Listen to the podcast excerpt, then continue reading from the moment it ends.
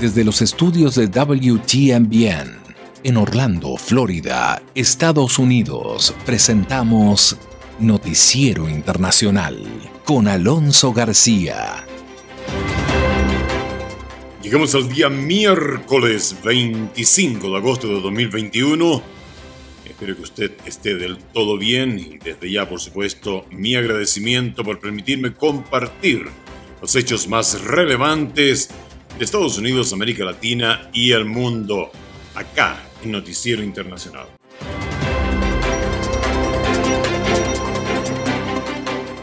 Estos son los titulares de la presente edición.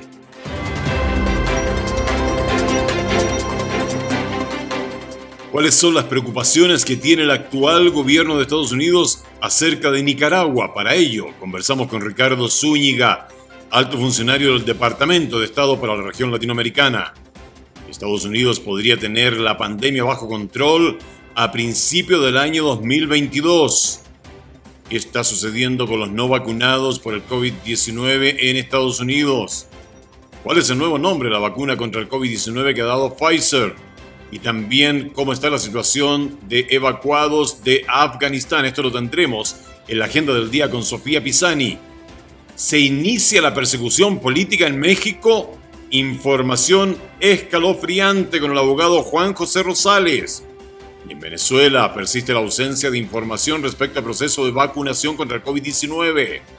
El gobierno de Ecuador refuerza los pasos fronterizos y advierte a venezolanos y haitianos sobre los peligros de utilizar pasos irregulares para llegar al país. Estudiantes extranjeros en universidades y preparatorias estadounidenses enfrentan dificultades para estar completamente vacunados contra el COVID-19. Estados Unidos y sus aliados trabajan contra reloj en la evacuación de civiles de Afganistán. Entre tanto, el talibán rechaza que Estados Unidos extienda su presencia más allá del 31 de agosto. Y la demócrata Katie Hochul asume la gobernación del estado de Nueva York. Entre tanto, en Nicaragua crece la incertidumbre por el futuro de los considerados presos políticos. Tenemos además el informe que evalúa la gestión de Powell y apunta a resultados mixtos en el liderazgo de la fe. Todo esto acá en Noticiero Internacional. Estamos presentando Noticiero Internacional. Un recorrido por los hechos que son noticia en Estados Unidos, América Latina y el mundo, con la conducción de Alonso García.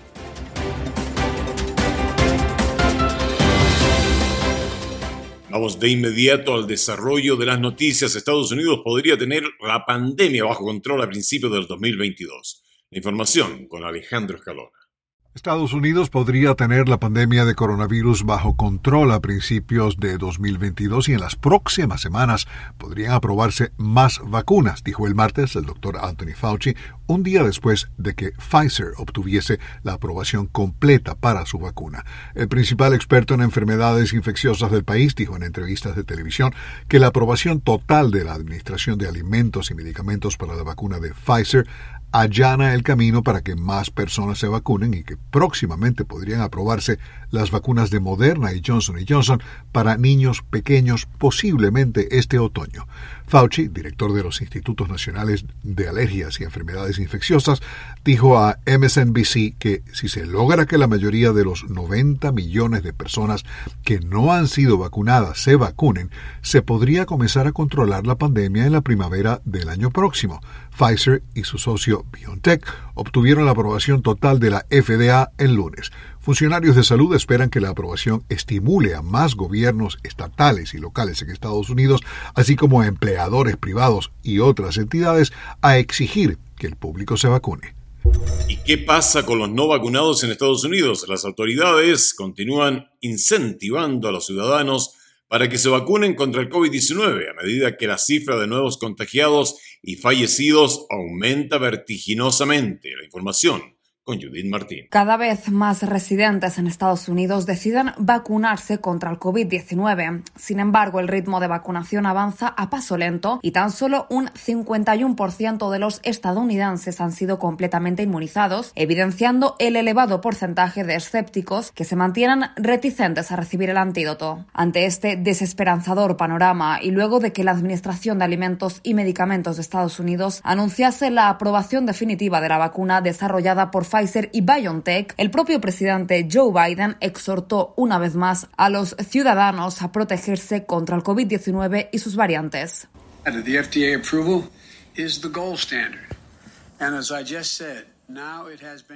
La aprobación de la FDA es el estándar de oro y ahora que ha sido concedido, aquellos que han estado esperando la aprobación total deben ir a vacunarse. La vacunación es gratuita, es fácil, segura, efectiva y conveniente. Para el 90% de los estadounidenses hay un sitio de vacunación a menos de 5 millas de su hogar y puede vacunarse sin cita previa. Esta vez el presidente fue un paso más allá y también se dirigió a los empresarios del país.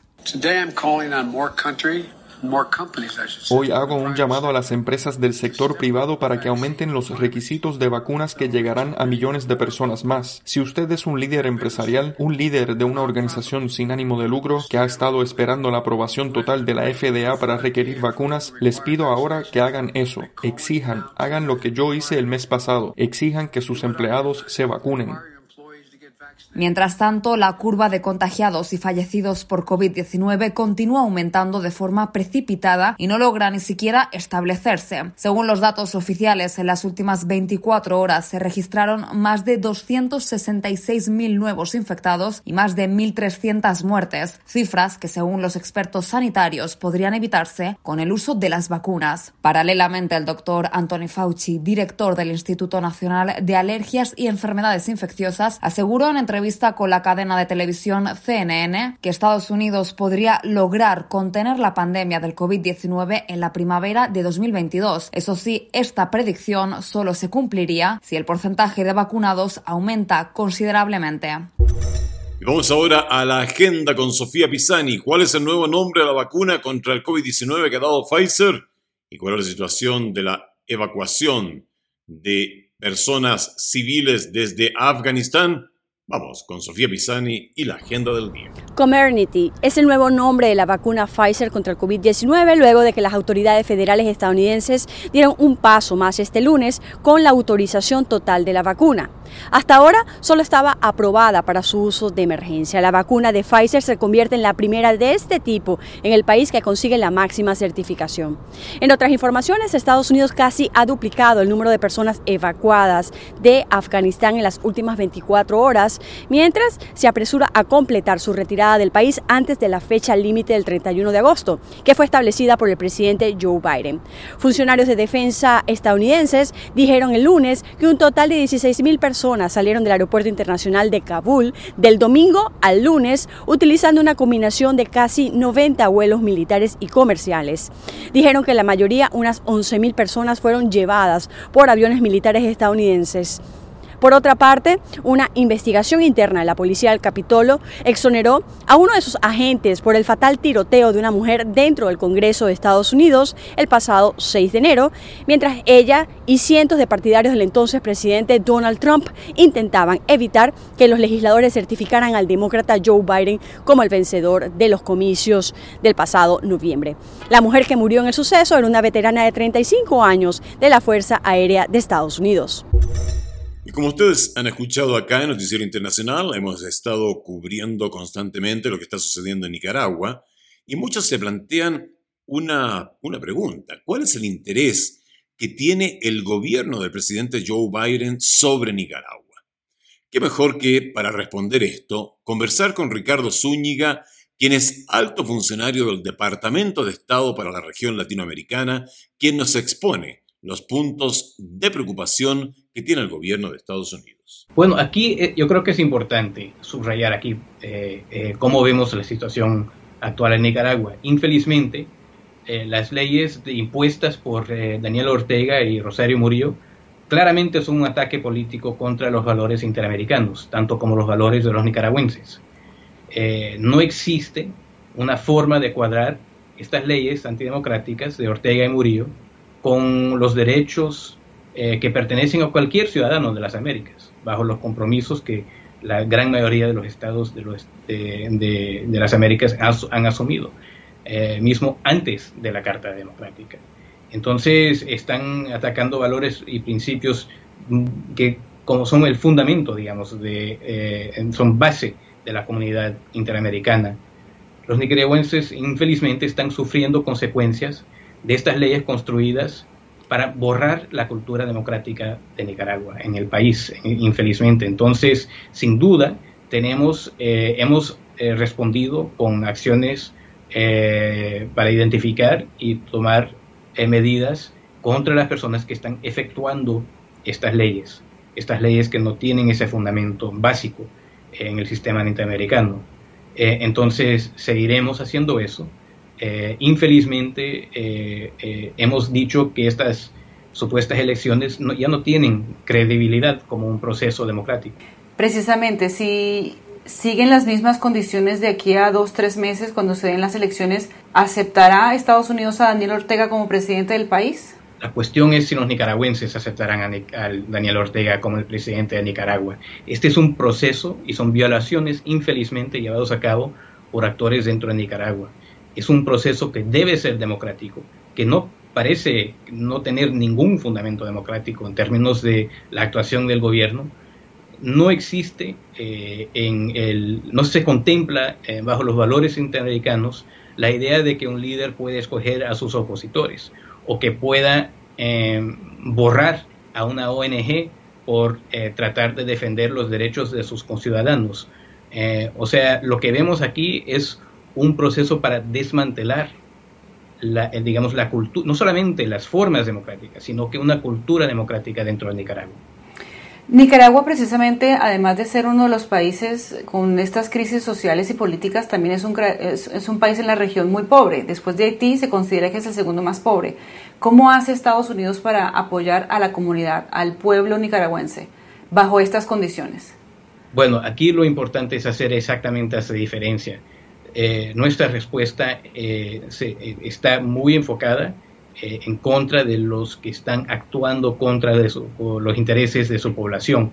Entonces, sí eh, hemos hecho esfuerzos para tratar de aliviar las condiciones de humanitarias en Nicaragua, pero infelizmente, el, digamos, la cúpula de Nicaragua, el presidente Ortega y, y la vicepresidenta, están llevando al país aún, digamos, solo mirando la, la verdad, la realidad del, del, que pasó con el COVID dentro de Nicaragua, es una, una falta de atención a las necesidades de la población, son simplemente para fortalecer una narrativa eh, de que no hay problemas en Nicaragua. Cualquier nicaragüense le puede decir que hay muchos problemas que atender. Pasamos ahora a México, donde la situación se torna cada vez más escalofriante desde el punto de vista político. El señor presidente de dicho país ha atacado durante todo su periodo presidencial a la prensa opositora. Junto con ello, ya levantó su voz de que quiere cambiar a los magistrados que llevan la contabilidad en la parte de votos. Y ahora ha arremetido contra uno de sus principales opositores, que ha sido citado ahora a declarar en una cárcel esa es la situación que se está viviendo en México. La pregunta válida es, ¿estamos viviendo el inicio de lo que son las persecuciones políticas en el país mexicano? La información nos la trae el abogado Juan José Rosales desde México. Oiga, se armó una controversia debido a un video que subió a sus redes sociales Ricardo Anaya en donde está denunciando ya persecución política en su contra por ser eh, citado por la Fiscalía General de la República. Mire, esto fue lo que dijo. Aunque López Obrador lo niegue, fíjate cómo sí me quiere fregar a la mala. Me acaba de llegar este documento. No habían pasado ni 24 horas de que les dije que López Obrador me quería meter a la cárcel, contrajeron este papel a mi casa. Es un citatorio. O sea, lo que dice en resumen es que la Fiscalía de López Obrador quiere que me presente este jueves a una audiencia. Las audiencias empiezan por Zoom. ¿Sabes dónde se llevaría a cabo el final de la audiencia? en el reclusorio norte, en las instalaciones de la cárcel. Y aquí dice, los delitos de los que me acusan. ¿Sabes cuántos años de cárcel suman los delitos de los que me está acusando la Fiscalía de López Obrador? 30 años de cárcel. Digo, menos mal que no hay persecución política y que no es tu fuerte la venganza, Andrés Manuel, si no imagínate. Y López Obrador publicó en su Facebook un mensaje en el que básicamente me pide que me presente a la audiencia en el reclusorio norte. Dice que no me preocupe si soy inocente. Pues claro que soy inocente, pero por supuesto que no le creo al presidente más mentiroso de la historia. Sé perfectamente que si entro al reclusorio, como López Obrador amablemente me propone, pues no me van a dejar salir. ¿Cómo voy a creer en un juicio justo cuando empiezan por alterar el expediente y cambiar la declaración de Lozoya para poder acusarme? Y pasamos ahora a Venezuela. Persiste la ausencia de información respecto al proceso de vacunación contra el COVID-19 en Venezuela. Desde Caracas, informa Carolina Alcalde. La desinformación continúa marcando el proceso de vacunación contra el COVID-19 en Venezuela y diversos sectores de la sociedad civil insisten en denunciar la opacidad con la que el gobierno del presidente Nicolás Maduro ha manejado información que debería ser pública. Expertos coinciden en manifestar preocupación ante la ausencia de un plan nacional de vacunación que responda a la población las preguntas de cuándo, cómo y dónde le corresponde ser inmunizado. La Organización Médicos Unidos de Venezuela denunció que vacunas de Sinopharm han estado llegando a Venezuela y sostiene que las autoridades no lo están anunciando. Jaime Lorenzo, director de la organización que reúne a trabajadores sanitarios, dijo a La Voz de América que la poca información que existe se conoce gracias a periodistas y organizaciones que tratan de cotejar los pocos datos que han salido a la luz pública. Evidencian totalmente que el número de dosis anunciadas que han sido recibidas en Venezuela es mucho menor que el número de dosis colocadas. Y todo esto es en función de la vacuna china. En tanto, la vicepresidenta Delcy Rodríguez afirmó el fin de semana que Venezuela pasará a un proceso de expansión en la inmunización contra el COVID-19. Para tener un retorno a clases seguro en el mes de octubre, como ya lo ha anunciado el presidente Nicolás Maduro. Lo que queda de agosto, septiembre y octubre, nosotros vamos a un proceso de intensificación del proceso de vacunación. Según Transparencia Venezuela, públicamente al país ha llegado un total de 3.230.000 dosis de vacunas que alcanzan para completar el esquema de vacunación de 1.615.000 personas. Sin embargo, el presidente Nicolás Maduro reportó el 25 de julio que más de 3.600.000 personas habían sido vacunadas contra el COVID-19. Nos vamos a Ecuador. El gobierno de este país refuerza los pasos fronterizos y advierte a migrantes venezolanos y haitianos sobre los peligros de utilizar trochas irregulares para llegar al país desde Quito. Giselle Jacome con la información. La crisis migratoria se ha agudizado en estos últimos días en las zonas de frontera entre Ecuador y Colombia. Allí existe más de 40 pasos clandestinos que son aprovechados por traficantes de personas que contactan a venezolanos y haitianos ofreciendo sus servicios para cruzar por peligrosas trochas. Unos quieren ingresar al país y otros pasar a Colombia para continuar su viaje hacia los Estados Unidos. Ellos pagan entre 200 a 400 dólares y lo denuncian. ¿Sabe qué? Lo está cobrando 400 dólares y lo dejan botado. Diariamente cruzan unas 1.500 personas por estos lugares, pues las fronteras continúan cerradas debido a la pandemia. Se convierten en víctimas de los traficantes. Román Méndez, jefe de migración del Carchi, habla sobre el tema. Ellos también se han convertido en una presa pues de estas mafias que están sacando grandes réditos económicos. El gobierno ha reforzado las fronteras por la amenaza del narcotráfico y ha llamado a venezolanos y haitianos a no caer en manos de estas mafias. Méndez enfatiza. Estamos realizando trabajos en, en todos los puntos informales, digamos así, fronterizos. La ley de movilidad humana en Ecuador señala que todo ciudadano extranjero que transite tiene derecho a hacerlo con seguridad y protección. Mientras tanto, el presidente Lazo avanza en el proceso de regularización y vacunación de migrantes venezolanos. Regresamos a Estados Unidos, en donde estudiantes extranjeros en universidades y preparatorias estadounidenses enfrentan dificultades para estar completamente vacunados contra el COVID-19. La información con Héctor Contreras. Los casos de COVID-19 están en aumento en Estados Unidos y algunos estudiantes internacionales que llegan al país hacen todo lo posible por vacunarse completamente antes de regresar a clases en septiembre, pero algunos enfrentan dificultades. Tal es el caso de Jenny Shang, quien vino de China para estudiar en la Universidad de Columbia en Nueva York. Ella recibió la vacuna producida por Sinopharm en los últimos meses en Beijing, pero a pesar de que esta vacuna está autorizada por la Organización Mundial de la Salud, no es distribuida en Estados Unidos, por lo que ahora, al retornar para retomar sus estudios, debe considerar recibir un refuerzo de otro laboratorio, como Pfizer o Moderna y recalcó. Estaba un poco preocupada por mi vacuna porque escuché que esta de Sinopharm podría no ser tan efectiva, especialmente contra la variante Delta. Shang además contó que antes de regresar a suelo estadounidense, en mayo, debió pasar dos semanas en cuarentena encerrada en un hotel en Dubái, ya que Estados Unidos restringe la entrada de viajeros provenientes de China, una experiencia que ella consideró poco agradable. Por otra parte, la estudiante de la Universidad de Syracuse, Jessica Tran, quien llegó a Nueva York proveniente de Vietnam, tuvo problemas para vacunarse en su país de origen porque las vacunas solo empezaron a distribuirse a gran escala en julio y relató.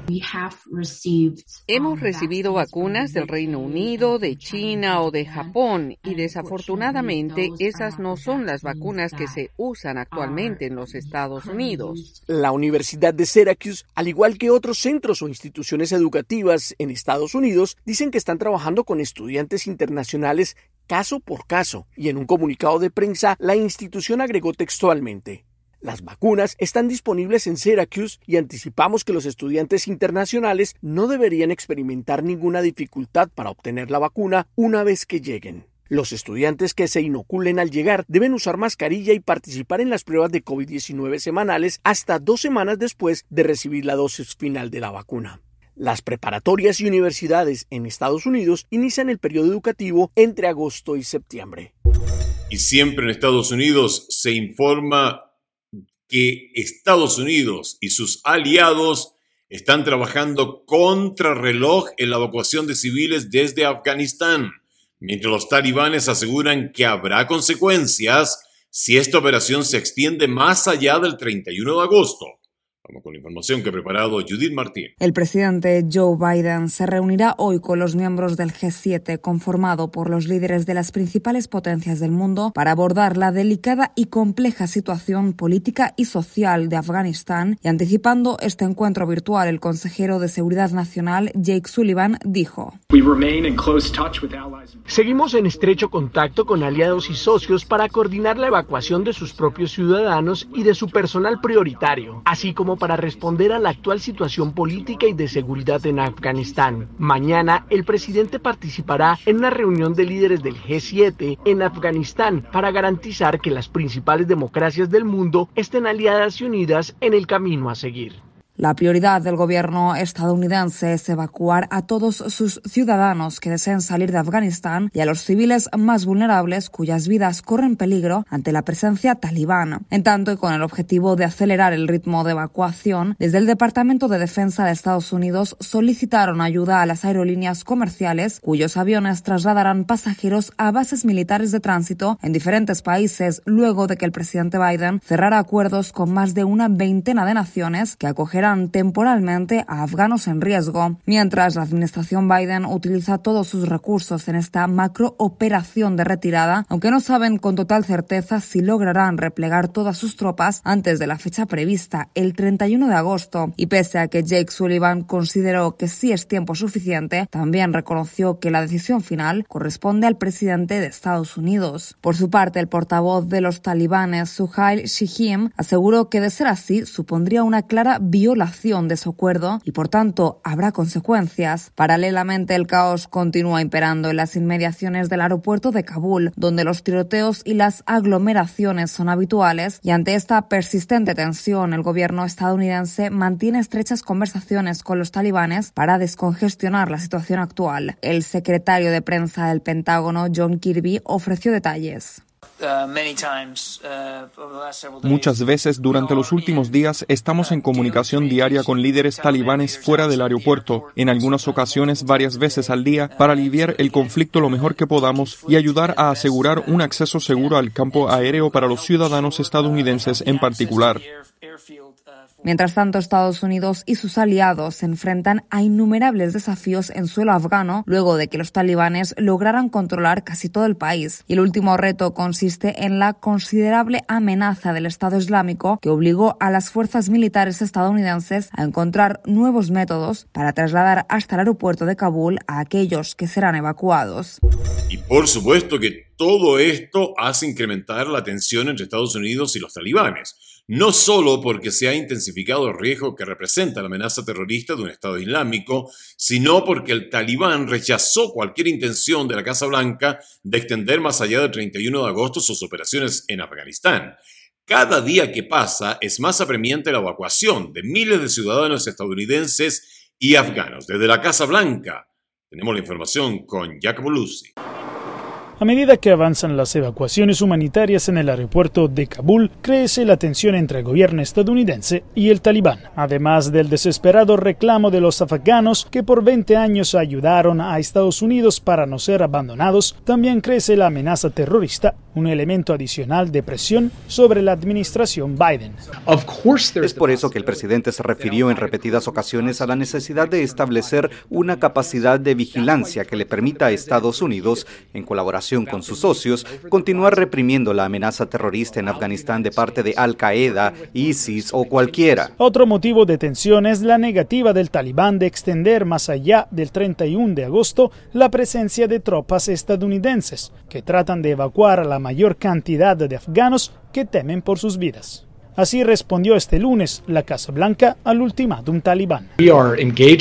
Estamos colaborando con los talibanes para consultar sobre todos los aspectos de lo que está sucediendo en Kabul en este momento. Continuaremos estas discusiones con ellos. En última instancia, la decisión será del presidente sobre cómo procederá, de nadie más. Bajo estas circunstancias y contrarreloj, los soldados estadounidenses ayudan a miles a abordar los aviones militares en Kabul y aún en medio del desolador panorama, una nueva vida se abrió paso. Guiada por las manos de los uniformados, una mujer dio la luz a su bebé mientras viajaba a Alemania.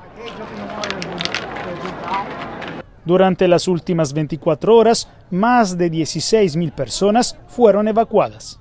Sin embargo, el presidente estadounidense no descarta que sean necesarios más días para culminar la misión. Nuestra esperanza es que no tengamos que extendernos, pero sospecho que habrá discusiones sobre qué tan avanzado estamos en el proceso. Se espera que la operación se acelere con el llamado a seis aerolíneas comerciales a unirse a la masiva evacuación en aeropuertos de naciones vecinas, un llamado no visto desde la Segunda Guerra Mundial. Finalmente, en el estado de Nueva York ha asumido Kathy Hochul como gobernadora del estado de Nueva York, luego del alejamiento de Andrew Cuomo. Los detalles con Yaconda Tapia. El estado de Nueva York amanece hoy con su nueva gobernadora, la demócrata Kathy Hochul, la primera mujer en liderar ese estado, luego de que Andrew Cuomo dejara definitivamente su cargo después de casi dos semanas de su anuncio oficial de apartarse de las funciones que ejerció por más de una década y concluyó su mandato anoche a las 11 y 59 minutos e inmediatamente después, Kathy Hochul prestó juramento ante la jueza estatal Janet DiFiore en una breve ceremonia privada. Más temprano el lunes y en un discurso de despedida pregrabado, Cuomo reiteró lo que consideró su efectivo plan de gobierno en sus años en el cargo. Habló del trabajo en la lucha contra la pandemia del COVID-19 y aseguró en tono desafiante que las acusaciones de acoso en su contra serán rebatidas con la verdad en algún momento. Entiendo que hay momentos de intensa presión política y frenesí mediático que provocan apresuramiento en el juicio, pero eso no es correcto, no es justo ni sostenible. Los hechos aún importan. Sus declaraciones despertaron críticas de algunos de sus adversarios políticos, como el asambleísta demócrata Yu Ling New, que tuiteó que el gobernador tenía muchas oportunidades para mejorar como líder, pero dijo se eligió a sí mismo cada vez. Adiós, gobernador Cuomo. escribió el asambleísta. Por su parte, Kathy Hochul hereda inmensos desafíos al hacerse cargo de una administración que enfrenta críticas por la inacción en los distraídos últimos meses de Cuomo en el cargo. Por un lado, el COVID-19 que se ha negado a disminuir y ya el lunes la nueva gobernadora anunció nombramientos previstos de dos asesores principales.